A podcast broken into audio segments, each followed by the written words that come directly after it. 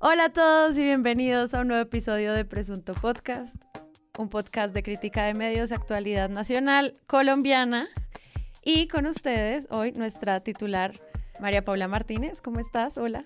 Buenas, buenas. Aquí de vuelta. de vuelta. Santiago Rivas, ¿qué hubo? ¿Cómo le va? Muy bien, muy bien. ¿Cómo va todo? Bien, aprovecho para invitar a todas las personas que escuchan Presunto Podcast hoy, que ya está todo publicada la serie de podcast sobre la Constitución que hizo Santiago.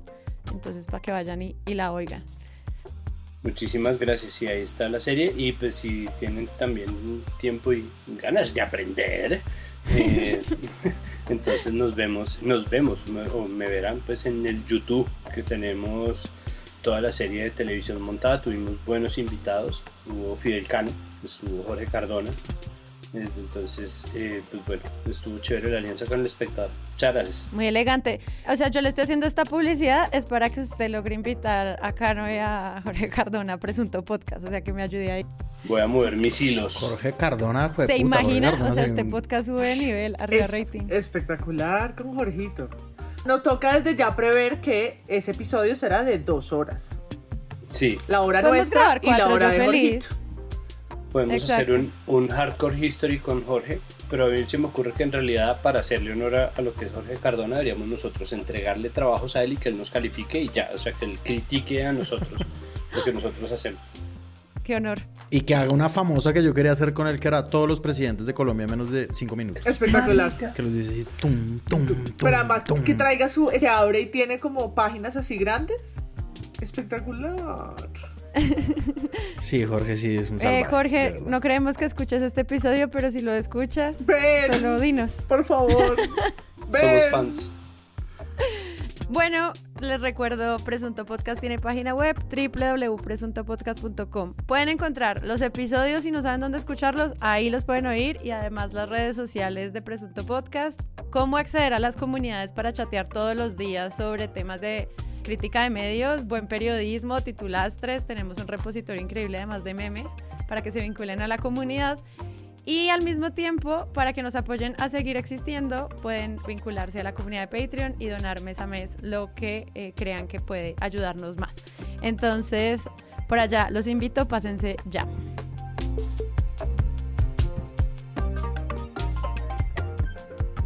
Un helicóptero en el que viajaba el presidente de Colombia, Iván Duque, y su ministro del Interior y Defensa fue atacado el viernes 25 de junio a tiros en el departamento de Norte de Santander, fronterizo con Venezuela. Pero el mandatario y demás ocupantes de la aeronave resultaron ilesos. Me encanta que la Dolce le dice, pero resultaron ilesos. Vamos a hablar del atentado, de cómo cubrimos atentados en Colombia y de cómo estamos entendiendo también la inteligencia militar en el episodio de hoy. Empecemos por cómo cubrir estas noticias de atentados en Colombia. Esto tiene como una trayectoria amplia, no sé si ya hay casi una escuela al respecto de cómo se hace esto. ¿Cómo lo ven ustedes? Última hora en Noticias Caracol. 4 y 54 minutos de la tarde y mucha atención porque el helicóptero en el que se desplazaba el presidente Iván Duque desde Sardinata, en norte de Santander, a la ciudad de Cúcuta, recibió, según información preliminar de la presidencia de la República, seis impactos de bala. En ese helicóptero que es de la Fuerza Aérea y que fue suministrado a la presidencia de la República, iba el presidente Iván Duque, también parte de su gabinete, el ministro de Defensa Diego Molano, el ministro del Interior Daniel Palacios, el alcalde de Cúcuta Jairo Torres, el gobernador de Norte de Santander y también el jefe de seguridad. Lo que nos dicen desde la presidencia de la República es que todos resultaron ilesos. Fue un desplazamiento entre Norte de... Eh, bueno, pues yo creo que ahí es importante entender el contexto de antes y el contexto de ahora. no, pero de verdad, lo primero es ¿Cómo se cubre o cómo creo yo que deberían cubrirse los atentados? Pues simplemente contando lo que pasó y haciendo un seguimiento de la noticia. El problema es que nosotros venimos en un camino muy tortuoso de, generación de nuestra relación con las instituciones y otro camino que ha sido menos tortuoso pero que ha sido una transición muy llena de zozobra hacia un periodismo que es casi eminentemente de opinión. Es decir, mi teoría es que nosotros ya no solamente tenemos el derecho de opinar, sino el deber de hacerlo, lo cual obviamente está exigiendo una conversación completa, constante, en dos niveles para cualquier periodista. Y es una relación con el entorno de opinión y una relación con los hechos específicos, es decir, seguir buscando información verificada, pero al mismo tiempo estar muy al tanto del el discurso de la gente y saber bien dónde se pone la opinión. Entonces yo creo que eso hace que sea distinto simplemente porque se añade un nivel de complejidad más. Siempre ha sido difícil, obviamente, pero antes existía un discurso que la mayoría de la gente compraba casi que por defecto en la medida en que no había más opciones acerca de abrazar las instituciones, rodear las instituciones. ¿no? Eso era un cuento de los medios y en nombre de eso se hicieron horrores también pero, pero era una, una narrativa que invitaba a, la gente a la, a la, unión. Esa unión simplemente ya no existe, esa, esa unión ya no es. Y ese discurso, ese contrato tampoco es. En la medida en que la gente va cambiando su relación gracias a las redes sociales, gracias o por culpa de los desmanes del poder, pues cambia mucho esto y yo lo digo porque desde el gobierno de Álvaro Uribe, que recibió un atentado o que fue víctima de un atentado, fue objeto de un atentado el día de su posesión presidencial el 7 de agosto de 2002 hasta hoy en que estamos hablando del atentado del que fue víctima presuntamente Iván Duque, ese presunto ha cobrado un nuevo cariz y la gente simplemente no cree que esto pueda ser cierto, o al menos una fracción de la población no cree, y esto incluye además a muchos periodistas de opinión, incluye a muchos, a muchos opinadores de fundamento, y creo que es importante notarlo simplemente porque creo que lo primero es poner uno de los principios en orden, ¿no? Entonces ahora todo tiene que venir con un recuento de los hechos, un reconocimiento del estado de la opinión en general, también dependiendo de cuál es el público al que uno suele hablarle o cuál es la opinión propia.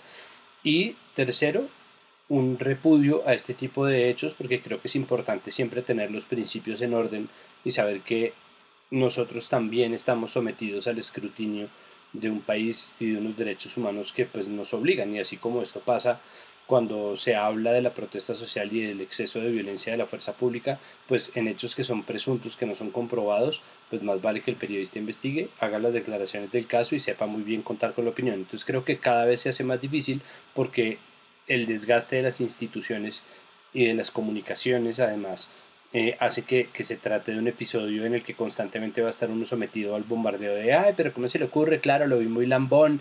Ah, claro, con que aceptando que el autoatentado, ¿no? Entonces, ese tipo de cosas, pues toca sortearlas con, con tranquilidad. Un poquito lo que decía Santiago del el discurso a favor de la institucionalidad es una, es una cosa como que ha venido destruyéndose últimamente, ¿no? Como que me parece a mí grave, esto tiene nada que ver con el hecho periodístico, pero a mí sí me parece grave. Grave no, sino también interesante y me parece como diciente que la gente esté diciendo apenas pasa el atentado que no cree en el atentado por unas razones como básicas de que pasan al mismo tiempo que otras, como la captura de Memo Fantasma. Memo Fantasma volvió a los expedientes criminales porque un periodista expuso cómo lo habían borrado de los archivos de investigación criminal y con su nueva hoja de vida hizo negocios hasta con el esposo de la vicepresidenta. Ayer fue capturado en su ambiente, en las inmediaciones del Club El Nogal. Memo fue uno de los... Digamos, otras cosas que pasaron ese mismo día, esa misma hora y la gente está diciendo, no, pues yo no creo en eso y digamos que eso es un hecho que sí debería como indagarse por lo menos en el periodismo de opinión, es decir, qué tan grande es la credibilidad de un gobierno que no genera ninguna credibilidad, es decir, qué tan importante es un gobierno, qué tan diciente es que un gobierno no le estén creyendo absolutamente nada de lo que sucede cuando le sucede, ¿no? Y lo último, pues que yo veo de esto así como en un, en un, en un primer brochazo, es que claramente un atentado es una cosa que sucede en Colombia recurrentemente, es decir, un atentado es una cosa como más o menos de, de, de casi todos los días. Es decir, o sea, uno, uno está todo el tiempo viendo información sobre atentados que suceden. Yo no sé cuál sea realmente el rol de un medio en el momento en que sucede un atentado como esto. O sea, informan, pero informan es con información oficial, ¿no? Es decir, es como con lo que va diciendo el Ministerio de Defensa y el Ministerio de Defensa va desplegando una serie de cosas que son como, hemos hecho 56 entrevistas judiciales, tenemos a los mejores expertos investigando esto y los medios como que lo replican una y otra vez. Las fuerzas militares conformando un equipo de más de 150 personas, con dedicación exclusiva a capturar a los responsables del atentado contra el señor presidente de la República, los señores ministros y las personas que iban en la comitiva en el helicóptero presidencial. Son más de 40 equipos especializados trabajando con estas 150 personas en los diferentes campos de investigación, balística, grafología, en los retratos hablado que ya más adelante les voy a indicar los avances de, de los mismos. En el ánimo de encontrar... Obviamente un atentado a un presidente de la República pues es algo de poner atención, acaba de suceder esto, pero cuando uno va leyendo qué es lo que sucede pues es información de primera mano, pero del Ministerio de Defensa, de los entes investigadores del gobierno, y pues claramente hay un contrarrelato en redes sociales, que esto pasó también con el, la robomba, que es de, oigan, no les estamos creyendo, es posible que podamos hacer más investigaciones sobre esto, a ver qué fue lo, real, lo que realmente pasó, es decir, un carro bomba, cómo entra a este lugar y estalla y no sé qué. Pero a mí me parece que aquí en Colombia hay sobreinformación sobre estos temas, porque estos temas son recurrentes y suceden en todo momento. Es decir, para que un atentado tenga una atención de después, ¿no? Como de investiguémoslo durante un mes a ver qué fue lo que sucedió en ese atentado todo que sea un atentado gigantesco, ¿no? Como el que sucedió en el Nogal, es decir, y, a eso le hacemos un seguimiento y tal. Pero a este tipo de atentados, digamos, yo no lo sé, es decir, como que uno, uno recibe una primera información y eso empieza a pasar a un segundo plano rápidamente que no sé si los medios deberían responder haciéndole un seguimiento a eso. Ahorita si quieres podemos hablar un poquito de eso que hablas de la fuente oficial, porque creo que es importante sobre cómo se entiende también la inteligencia militar. María Paula. Pues yo arrancaría por ahí. Yo creo que los medios lo que hicieron en ese momento pues fue, además del registro, pues darle eco a el ministro de Defensa y a las declaraciones y replicar un poco la locución de esa noche.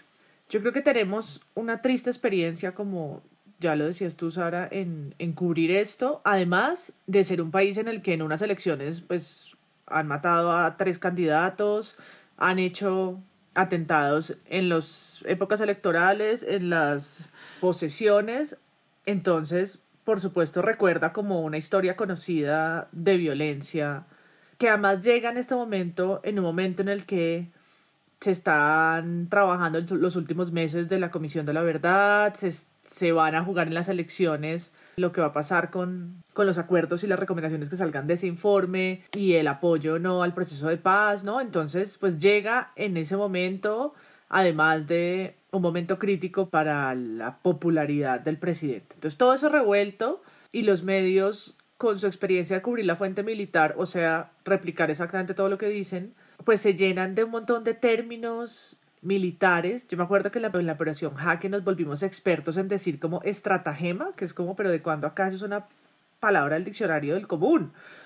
Ahora estamos un poco ante lo mismo, ¿no? Yo leía un montón de notas de todos los funcionarios, la balística, todas las especificidades del helicóptero Black Hawk, que pues no son, creo yo, tan necesarias, pero es como ese abuso tal vez de los términos militares que parecen serios, ¿no?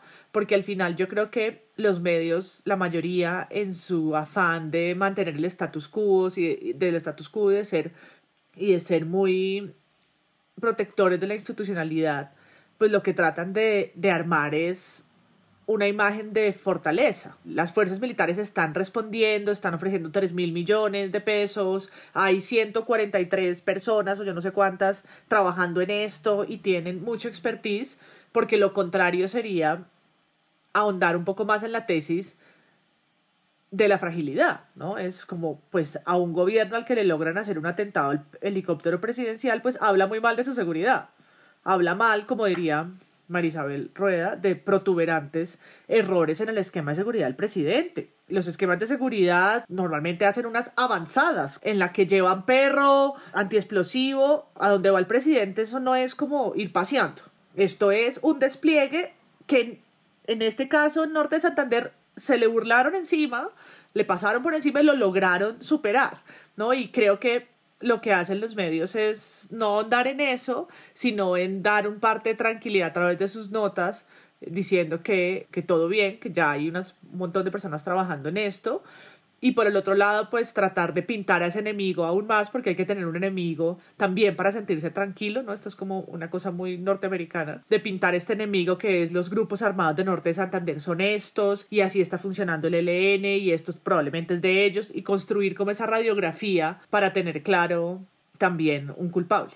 Los números que tú dices, al menos en los que encontramos en el tiempo, es dos actividades de estudio de criminalística genética, balística y dactiloscópica. Eso, eso, eso. Eso fue lo que leí. Perdón. 45 entrevistas judiciales, el análisis de más de 200 horas de grabación, 22 cámaras de seguridad. Y después de dos días de esto, este domingo se dieron a conocer las primeras hipótesis y luego salen y tenemos 3 mil millones de pesos para que nos ayuden. Y hay un paréntesis, hay un paréntesis y es que el director de inteligencia o como se llame, la persona encargada de la inteligencia en el gobierno de Duque ya perdió su trabajo una vez porque con información que recuperaron en su oficina, el presidente hizo el oso en una asamblea de la ONU con una información que era falsa. Mi gobierno tiene pruebas fehacientes y contundentes que corroboran el apoyo de la dictadura a grupos criminales y narcoterroristas que operan en Venezuela para atentar contra Colombia. Polémica por una revelación del periódico El Colombiano en torno al presidente Iván Duque. El medio desmiente las acusaciones que hizo el mandatario contra Venezuela ante la ONU y asegura que Duque utilizó datos falsos al denunciar un supuesto refugio de los guerrilleros del Ejército de Liberación Nacional en el territorio venezolano. El colombiano señala que la foto mostrada por el presidente no está ni fechada ni tomada donde dice el mandatario. El diario explica que la imagen fue entregada por la inteligencia militar a los periodistas en el 2015 y ubica la guerrilla en el departamento colombiano de Cauca. Sin embargo, Duque dijo ante la Asamblea General de la ONU que la foto fue tomada en abril de 2018 en el estado Táchira, en Venezuela, el cual se encuentra a más de mil kilómetros del lugar indicado por los periodistas.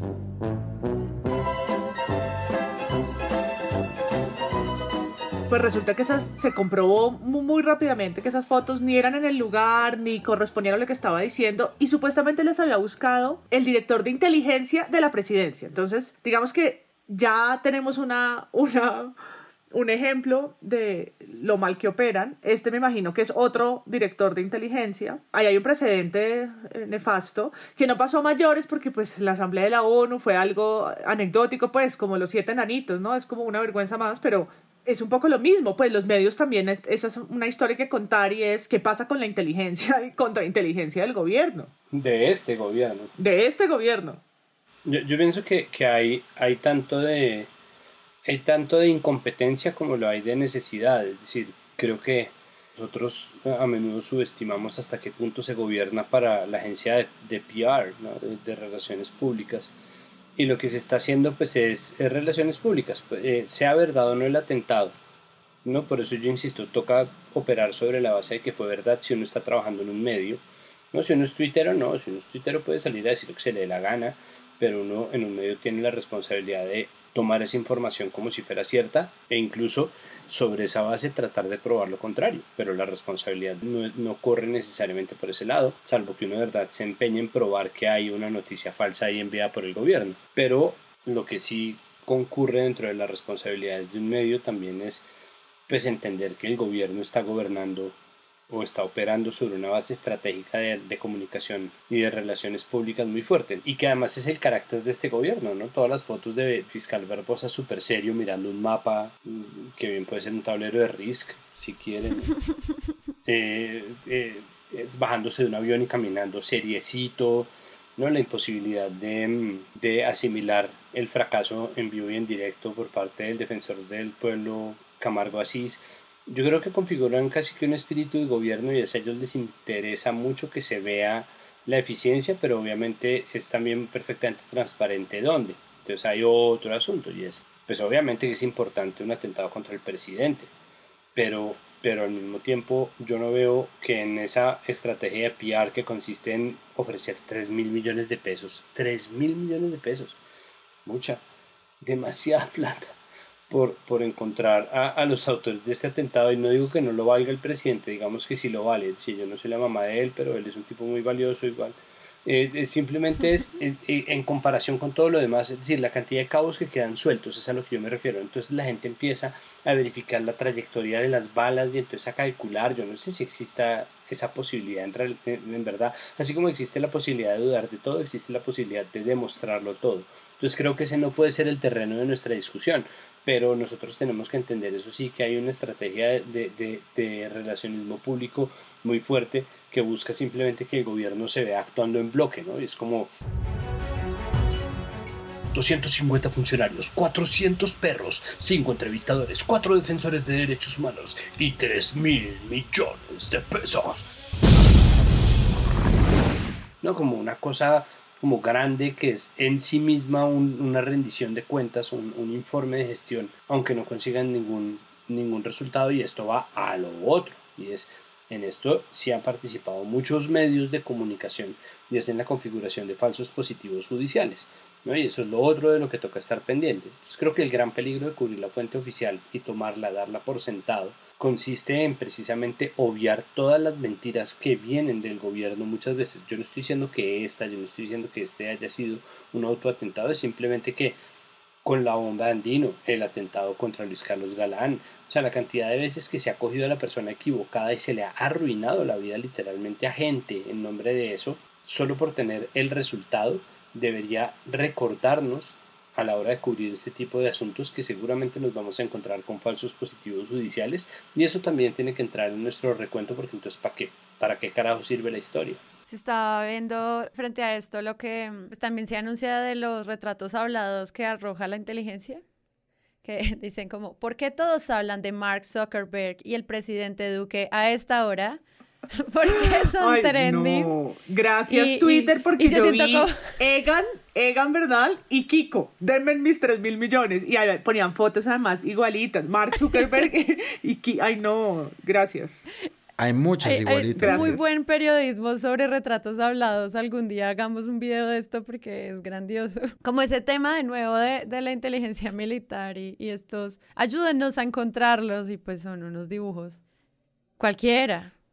Hay una cosa que sí es novedosa en esto y es como el rol de las redes sociales dentro de, dentro de este esquema de los atentados y la respuesta que da el periodismo. Entonces a mí me parece que la primera cosa que hicieron las redes sociales fue que un montón de personas que no pertenecen al partido de gobierno empezaron a rechazar el atentado, ¿no? Como que eso fue una cosa muy rápida, que es lo que sucede en las redes sociales, es como un atención, sucedió esto, y entonces salen un montón de personas y los medios se fijan mucho en eso, quién dijo qué y cuándo lo dijo y Petro se está demorando en, en responder y Claudia López ya lo dijo, como que esto se vuelve también una agenda, como la respuesta que da la gente y esto se da pues en primer lugar en redes sociales. Bueno, y ya hablaron de esto estos políticos de la Colombia humana ya dijeron esto, Robledo ya tuiteó, no tuiteó, ¿no? Como, el, como está sucediendo esto y por qué no están hablando de esto, porque esto también es importante.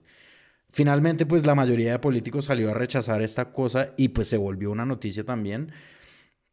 Lo otro es la locución presidencial, ¿no? Que eso también se transmitió por redes sociales y es una cosa como lo que decía Santiago de PR, ¿no? Como de cómo vamos a, a usar esto. Es decir, yo no tampoco estoy diciendo que sea un autotentado que no lo sea, ¿no? Es decir, yo no, no sé, pero claramente esto es como un movamos todas las fichas que existen dentro de las comunicaciones de presidencia para hacer de esto una gran noticia. Entonces, es la locución presidencial de Iván Duque hablando sobre esto. Letal. Lo cierto es que es un atentado cobarde, donde se ven impactos de bala a la aeronave presidencial. Una vez más, reiteramos, que como gobierno no vamos a desfallecer un solo minuto, un solo día en la lucha contra el narcotráfico, contra el terrorismo y contra los organismos de criminalidad organizada que operan en el país. Quiero y lo último, obviamente, son esas fotos que sacan de esos retratos hablados que sacan, que eso también es una noticia. No solamente por el hecho de los medios copiando el comunicado de estos son los dos sospechosos, sino que se vuelve noticia también el hecho de que estos dos sospechosos, pues son dos retratos hablados. Yo vi uno de Rock, de Rocky no, de Sylvester Stallone haciendo de Rambo, es decir, yo vi un montón de, de memes, pues eso también se vuelve noticia, es decir, como que el punto de esto es que hay un montón de cosas que salen, excepto como el atentado, ¿no? Lo único que hay sobre el atentado es la hipótesis del Ministerio de Defensa. Hay una cosa adicional ahí y es ¿Cómo será que gobiernan para el PR que cometen un error muy básico y es viajar juntos en un helicóptero? ustedes saben lo que pasa con este gobierno. Si de verdad alguien tumba el helicóptero en donde están el ministro de Defensa, el ministro del Interior y el presidente, esos idiotas se están montando como si fueran un porche del colegio, fueran la prom 94, ¿no? Checho 2005 se está montando en, un helicóptero todos juntos y no es la primera vez. O sea, ya ha pasado que mandan en el mismo avión a, Marta Lucía al presidente. Yo no sé quién es el idiota que no entiende que la primera regla de seguridad de personajes de ese nivel es que vayan separados, porque es que uno tiene que reemplazar al otro, marica. Es decir, eso es, así de simple. ¿no? Entonces, ¿cómo será que gobiernan para el PR? Que ellos están pensando todo el tiempo como, ¿no? Eh, Meeting, meeting en el aeropuerto. Seguramente alguien está encargado de tomar fotos y ellos con una mesa como de nuevo con el mismo mapita de Barbosa pensando, mm, mm, ¿dónde vamos a presidentear ahora? Mm, ahora, ahora ¿dónde gobernamos? pensémoslo. si las áreas vulnerables, la pandemia. Entonces esa, esa estrategia de gobierno pensada para las comunicaciones pues genera este tipo de estupideces, este tipo de errores que no deberían cometerse porque es que son básicas. Es que es tan simple como o sea, menos mal no estaba ahí eh, Marta Lucía, porque es que de verdad si le pasa algo a Duque, que a propósito por cuenta de ese gobierno de PR no se vacunó y es como, ay, ah, como es que uno no puede gobernar para complacer a Twitter. El presidente tiene que estar vacunado, nos guste o no, nos caiga bien o no, sea un incompetente o no, tiene que estar vacunado, porque es que una crisis de gobierno, ¿no? Tampoco se le desea a ningún país y eso genera, un, eh, o sea, genera además un escenario en el que seguramente va a llegar alguien peor, ¿no? Entonces, en el momento en que se mueran, Duque, Molano, Palacios y yo no sé quién era el otro que estaba, el de Minas y Energía, Minas y Medio Ambiente. Les faltó montar a Char, al presidente del Congreso. Exacto, les, les, faltó montar a Char, entonces queda solamente Marta Lucía Ramírez como plenipotenciaria y, y, y, hay, y hay qué, ¿no? Hay quien, ¿no? Néstor Humberto, o sea, como, ¿no? Entonces, Barbosa, el defensor del pueblo, se imaginan ese prevención y acción con esos bloopers. En nombre de las comunicaciones, por eso yo insisto, hay, hay tanta incompetencia que uno de verdad empieza a dudar, pero que, ¿cómo que puede ser esto? ¿no? Y esa es otra manera de diluir la noticia, porque dentro de todo lo que hay, como bien lo dice Páramo, pues hay muchos chistes. Y el problema es que la atención sigue distrayéndose del punto central y es quién, o sea, o en qué situación estamos para que alguien simplemente pare y le dispare con un rifle al presidente y cómo alguien deja botadas esas armas, es decir, porque no estamos hablando de los hechos mismos y dejamos que sea Twitter el que configure una teoría de conspiración nueva por minuto acerca de algo que, pues, pucha, debería preocuparnos a todos, duquistas o no, bueno, los cinco duquistas, uribistas o no, petristas o no, no es, eso, eh, eh, eso es, es peligroso y sobre todo creo que aquí entonces volvemos a redundar en lo mismo, es todo es una agenda, todo es una agenda. Hay una cosa, por ejemplo, también como con hipótesis mismas que pueden lanzar los medios. Nos en semana dicen, se cree que hubo alguien que advirtió de esto a los delincuentes y que el mandatario iba a bordo del helicóptero gris de las Fuerzas Aéreas. ¿Quién sopló un dato tan de extrema gravedad y puso en riesgo la vida del presidente? Lo que dijo Páramo al comienzo es cierto, luego no hay seguimiento de estas cosas. Esta es la hora que no sabemos nada de las masacres del 2020, por ejemplo. Y por eso es tan importante el trabajo que estaban haciendo con, con la publicación de la Operación Berlín, que es como retomar estas cosas que a veces dejamos pasar como en la cotidianidad de nuestra violencia. Pero esto que estás hablando, por ejemplo, con la nota que sacó Semana, que se llama Semana revela los planes para asesinar al presidente Iván Duque, en el que, pues, esa nota tiene, me imagino, una sola fuente, que será presidencia, porque pues dice que Semana conoció, Semana conoció, Semana conoció, me imagino que conoció del Ministerio de Defensa o de la presidencia misma, y hace un recuento de los otros momentos en los que se han eh, detectado planes, que seguramente pues pasa todo el tiempo y ha pasado con otros presidentes también, ¿no? Y, y hay zonas, y como nosotros vemos un poco las noticias ahí por fragmentos y en y de 30 segundos, pues claro, hace una semana estalló un, carro en Saravena, en Arauca, no muy lejos de ahí. Siguen pasando, pues lo de la, lo que hablábamos de lo que pasó en Bogotá, en la escuela, ¿no? Obviamente eso no ha terminado, tenemos larga historia de esto, pero yo creo que esa nota hace unos señalamientos sutiles pero graves, ¿no? Porque primero habla del, desde el 2019, arranca en Valledupar, luego se mete con el Cauca y habla de los indígenas, y no creo que sea gratuita la referencia, entonces canceló la cita en ese lugar con los indígenas porque tuvieron una advertencia de la fiscalía sobre dos francotiradores para asesinarlo. no, dice, no dice que los francotiradores sean indígenas, pero creo que no es gratuito que todo esté puesto en el mismo párrafo. Mm, luego dice que se detectaron la presencia de dos ciudadanos, uno ruso y otro israelí en territorio colombiano. Y es como, ¿y, eso, qué quiere, ¿y eso qué quiere decir? ¿Cuál es la conexión ahí? No sé si es que yo lo miro con sospecha porque ya tengo un sesgo, pero yo no creo que eso está, simplemente uno suelta una nota en la que nombra a Venezuela, Israel, indígenas, Cali, toma violenta de Cali, preocupaciones del presidente, balaceras en el valle, allí solamente como por hacer un recuento y dejarlo puesto en semana. No, yo creo que eso tiene algo de, de lavada de cara, algo de proteccionismo, algo de construcción de enemigo, como lo hemos dicho, y de crear como un escenario en el que, creo yo, el presidente salga favorecido en su imagen. No sé si eso sea el efecto porque han pasado también varias cosas después de, del viernes, y no sé qué tanto el atentado logró cambiar el enfoque de lo que estaba pasando, ¿no? Porque no, no creo que lo haya subido en las encuestas si la hiciéramos hoy. Tendería a pensar, pero no lo sé. Y hay una cosa súper adicional a lo que dice María Paula, es no solamente es los datos que dan, ¿no? Y, y, las cosas que dicen, sino es el cómo lo dicen.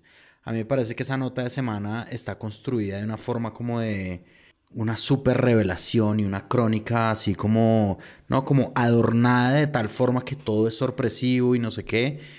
Y eso a mí también me parece, pues, grave, digamos, como que es como la gran revelación y no sé qué, y vamos por el misterio, y sí, es una crónica policíaca, pero medio amateur, pero la hacemos con ese misterio y no sé qué, y vamos revelando, y son estos tipos de estos países y estos indígenas, y Cali, también eso está hecho de una forma más o menos teatral. Usemos un formato ¿no? De periodismo, que es un periodismo medio sensacionalista, básicamente sensacionalista, y lo metemos con este bloque. Y está escrito tal cual, y pues no de una forma magistral, sino simplemente usando unas fórmulas. El, el que tú decías, María Paula, hay un párrafo en el que dice el de Cali. El mandatario aterrizó en la madrugada del 10 de mayo en la base aérea Marco Fidel Suárez con el más estricto protocolo de seguridad. Ok. Aunque algunos se atrevieron a criticarlo, pocos sabían las verdaderas razones por las cuales el presidente tuvo que hacer esa inusual visita en medio de la violenta toma de Cali. Que cuando se preguntaba si el presidente debía ir o no a Cali, pues que no se aclaraba por qué, ni porque había hecho un viaje a medianoche, ni eso qué significaba. Pues acá estos tipos de reportajes nos explican que es que no sabíamos que es que había un plan macabro detrás de esto y que pues tuvo que hacer esta visita por las verdaderas razones que estaban en contra de su vida. No, pues que es claro que hay información de seguridad nacional que no la tienen los medios, sí, ni idea. Pues bueno, si esa era la razón, ¿cómo íbamos a saber? Pues claro, la gente juzgó, juzgamos con la información que teníamos. No podemos eh, tener la suspicacia de sospechar que es que debía ser un atentado. En el caso del paro al que se refiere en 2019, el presidente estuvo varias horas en Caldón, ¿no fue eso? Y dio una locución desde ahí, pero ahí había supuestamente también un plan. Pero pues dio una locución ahí eh, en vivo, llamando al encuentro con los indígenas, quienes se negaron. Pero yo no creo que si tiene una, un atentado inminente esté para prender cámaras en ese lugar. Pero de nuevo, es mi, es mi propio sesgo. Lo que me parece que es difícil en retrospectiva es que el viernes era una toma violenta de Cali y el lunes es un estallido del emprendimiento. Entonces, pues, ¿cómo hacen los medios? Al fin, al fin ¿qué? ¿No? El viernes estábamos construyendo unos enemigos y una situación de orden público difícil y tocaba eh, replicar que el gobierno de Joe Biden los estaba apoyando, ¿no? Y como toda una cosa militar, protección, enemigo, terrorismo, ¡pum! Y el lunes estamos en otro país, es como una cosa distópica del emprendimiento de la línea del metro subterránea y es como, hola, ¿no? Bienvenidos a esta nueva realidad. Bienvenidos al futuro. Es el, sí, es el día de las buenas noticias, ¿no? Ese fue el día de las buenas noticias. Yo insisto en mi punto, es por donde ustedes lo miren, están gobernando para el, para el PR. No, yo ayer que vi el noticiero de Caracol al mediodía, recibí como 35 minutos de cinco notas sobre la policía, que me llamaron mucho la atención. Me llamó la atención cómo se consultaba en exceso a la fuente de la policía a propósito de lo que pasó el 28, ¿no? Entonces, eh, los dos meses del paro, pero en este caso realmente era evidente cómo estaban haciendo reportería o reportajes sobre la policía en particular. Eso parecía una decisión muy editorial y seguida una nota tras la otra. Hay un policía el que recibe un que va, va manejando llevando al ESMAT a uno de los lugares en donde se enfrentó con manifestantes y recibe como una piedra en la cara y hablan mucho sobre la posible pérdida de su ojo y me llamaba la atención como por el tipo de historias que se han hecho eh, de las pérdidas oculares y demás en los otros bandos, ¿no? Como la mirada de un lado y del otro. Y en una que pusieron en la bandera de Caracol, en donde dicen no estamos hablando de personas, sino de criminales, que la puse en Twitter, algunos me decían romantizando a los vándalos y es como realmente no, no, realmente llamarlos humanos no me parece romántico, me parece básico, ¿no? Como realmente no encontré en el noticiero ninguna mención hacia quienes arrancaron ese día marchando en la mañana y demás, que los hubo y que hubo varios porque en redes sí estaba llena de imágenes. Lo que me encontré pues al mediodía fue simplemente quedan solamente una suerte de desadaptados. Lo que plantean es, esto no tiene ni, ni pies ni cabeza, esto lo están haciendo la locura en la calle, ¿no? Caos, anarquía total. Luego la policía y la construcción como del, del policía, incluso uno de ellos que le dan el micrófono dice, es que aquí hay dos bandos, los buenos y quien, que somos nosotros y quienes nos apoyan, y los malos que se manifiestan en la calle y cometen actos de violencia. Y lo pone en, en dos planos como muy sencillos. Y por supuesto no, diciendo, no estoy diciendo que el medio lo haya dicho, lo, lo dice una fuente, pero creo que la manera en que pone las noticias está simplemente reiterando como en esa construcción. Y hoy que veía las imágenes de nuestro amigo Andrés Escobar en Miami, decía como, bueno, esto realmente esta semana me tiene bastante asombrada en la construcción de enemigos y amigos a partir de, de las noticias que sacan los medios o de bandos. Sí, lo que hablas de enemigos y amigos también es quiénes fueron. LN y de Ciencias de las FARC. Eso ya es como un eufemismo para decir mucha gente que no sabemos. O yo lo siento así, como que cuando ya te mencionan eso desde las declaraciones institucionales o desde incluso los medios, pues uno se pone a pensar, bueno, pero eso qué significa. Alguna vez que hicimos este episodio sobre masacres slash asesinatos colectivos, que pues muy pocos pudieron como explicarnos por qué se daban las masacres, como que los medios intentaron igual y algunos lo hicieron, como qué pasaba en las regiones para que hubieran grupos armados ilegales que cometían pues este tipo de crímenes. También cuando se dice es LN o ciencias de las FARC, pues es un desconocimiento o al menos una falta de explicación hacia el que consume la noticia un poco más clara sobre realmente qué información se tiene y cómo se está delimitando al enemigo, ¿no? Pues yo siento que caen en esos mismos espacios que son más, más bien sencillos y que la gente dice, ah, pues obvio, sigamos con el consumo de noticias. No, y ahí tengo una cosa que añadir y es que frente a esto que dices, me acordé de cuando pasó lo de la escuela en Bogotá, que se le atribuyeron a la, al ELN, y María Alejandra Villamizar, periodista de Caracol, lo entrevistó a Pablo Beltrán, en ese momento máximo cabecilla del ELN. Por esa entrevista, María Alejandra Villamizar fue perfilada por el ejército. Y eso se conoce de la noticia que sacó Semana sobre los perfilamientos a periodistas. De María Alejandra, de las pocas de las que se conoce la orden de seguirla, hay un documento. Y es por la entrevista que hizo. Por haber hecho esa entrevista a Pablo Beltrán, entonces, que perfilara a la periodista que hizo la entrevista después del ataque a la escuela. Entonces, también es un panorama de hostilidad a la prensa. ¿Cuál periodista de Caracol quiere ir ahorita a ver si de pronto le pregunta al ELN si ellos fueron los del helicóptero? Pues no, gracias, ¿sí? A ver si a María Alejandra Villamizar le quedan ganas de ir a entrevistar ahora a alguien más, si es que en la carpeta que encontraron de ellas habían fotos hasta de su matrimonio. Pues no creo que le queden muchas. Y eso resuena en el, en, seguramente en la sala de redacción. Entonces tampoco es tan fácil decir, estamos aquí criticando que tengan el unifuentismo típico de la fuente militar, Pero por el otro lado, es que no es fácil tener otra fuente porque la misma otra fuente militar lo hace muy difícil. Lo más fácil, pero también censurador, sigue siendo, pues, repetir y repetir los comunicados del Ministerio de Defensa y las voces de la fuerza pública. Y entrecomillar, entrecomillar y entrecomillar y entrecomillar. Entonces nos podemos lavar las manos porque si el ministro Molano dice que fueron los del ELN y además los del Quintín Lame, entonces ¿quién soy yo para decir que no? No, sí, y Rusia y el ciudadano ruso y el ciudadano israelí y los indígenas juntos todos.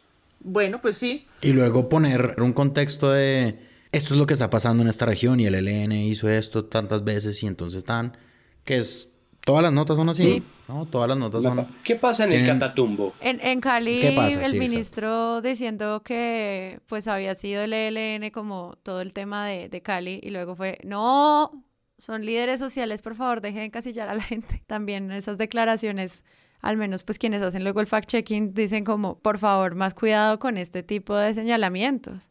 Es que además luego, como, como en los medios todo se asimila, como los medios son una especie de estómago que lo que hace es digerir incluso sus propios errores y convertirlos en otra noticia y en otra nota porque los medios pues salen todos los días.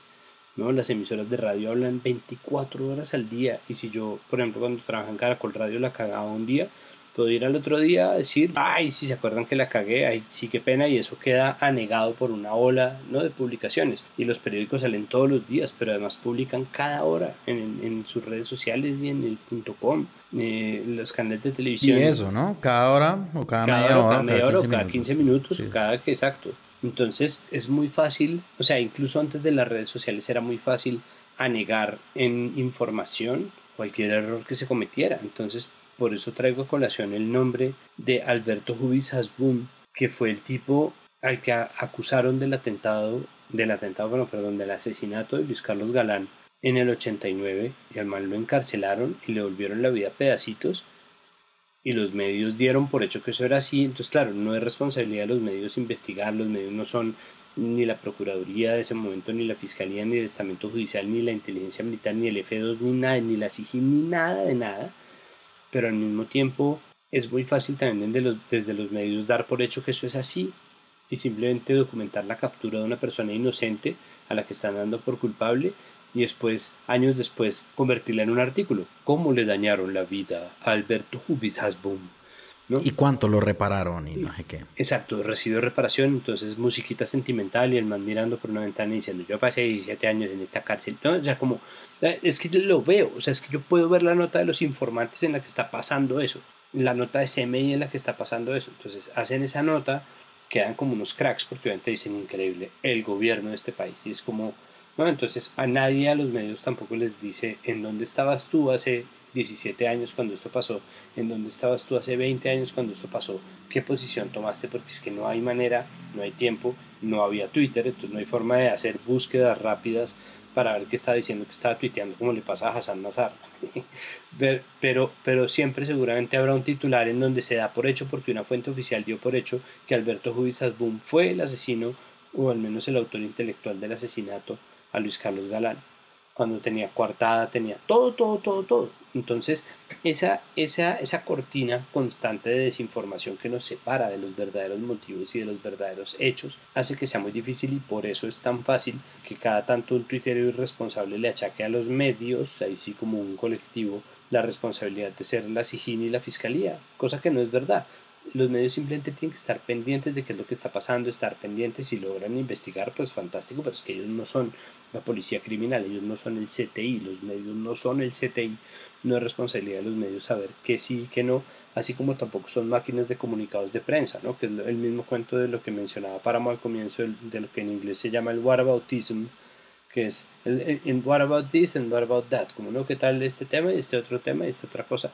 Entonces es, hace muy complicado hace el seguimiento y es muy fácil lavarse las manos desde los medios. Entonces, en este momento, si cogen de verdad a Mark Zuckerberg y a Kiko, a Mark Zuckerberg y a Egan Bernal por el atentado de Duque. Y, en cinco años la nota de los informantes sobre Mark Zuckerberg encarcelado. Mirando, el man mirando como mm, perdí a todos mis amigos en Facebook desde que fue acusada del asesinato, de atentar. Entonces, ese momento en el que ellos salgan a decir, y esta es la historia de Alberto Campeche González, otra persona víctima de la inoperancia de la justicia. Feliz año 2025, yo soy no sé quién para... ¿No? Entonces, en, es, es fácil copiar y copiar y copiar porque es una buena forma de lavarse las manos y nadie va a titular lo de que fue un autoatentado, comillas, la gente, ¿no? Tuiteros. Sí. Yo quiero aprovechar este momento para hacer una cuña de un podcast que hizo nuestro editor Rodrigo Rodríguez que se llama El hombre equivocado, en el que cuentan la historia de Adolfo Gutiérrez Malaver, que en el 2002 pues fue un falso positivo judicial. Fue muy difícil demostrar su inocencia, pero su familia fue humillada, él fue torturado, o sea, no es como simplemente que los tomen y los metan a la cárcel, o sea, también reciben unos tratos terribles. Y al final, algo de lo que reportaban en este podcast era que eran casi 16 mil o 17 mil casos y procesos judiciales activos en contra de privación injusta de la libertad. Esos son muchas personas a las que no se les pudo probar, pero que obviamente cuando tú estás en los medios y dices como lo agarramos, pues puedes poner al hombre en Photoshop o lo que quieras como en la fiscalía, pero pues esos son datos y son indicadores de éxito, entonces también es difícil de evaluar y pues es algo que también hay que tener en, en cuenta a la hora de cubrir esto. Por eso yo sí creo que el seguimiento es importante, a pesar de que sea tan difícil y caro de hacer. De nuevo, sabemos que es difícil y que los medios no tienen plata para hacerlo, pero pucha, o sea, sí es un, es, es, un drama también a los que se acusan y a los que se les, se les arman procesos por pues, pues, privación injusta de libertad por años y años y años y años.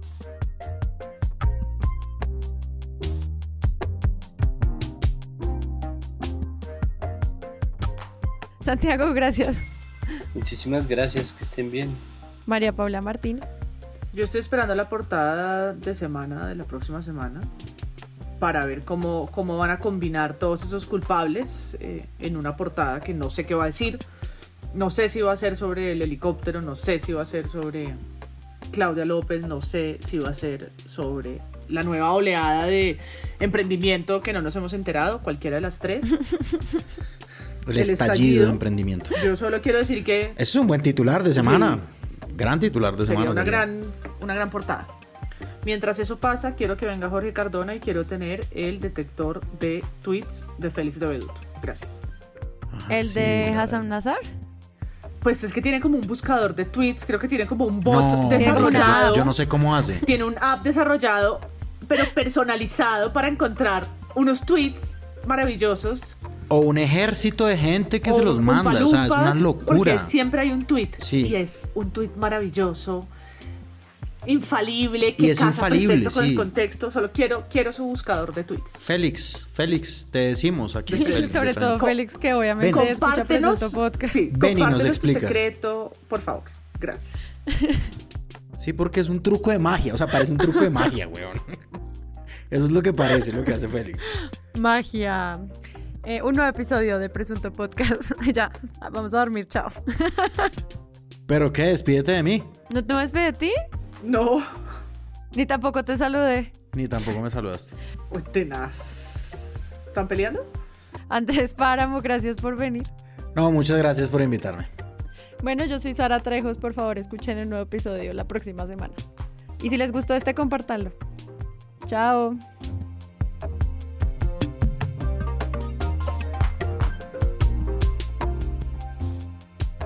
Presunto Podcast es un proyecto de Sillón Estudios. La producción es de Sara Trejos, el análisis de hoy es de Santiago Rivas, María Paula Martínez y Andrés Páramo.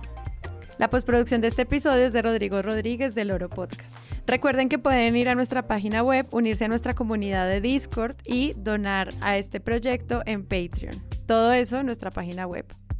Gracias.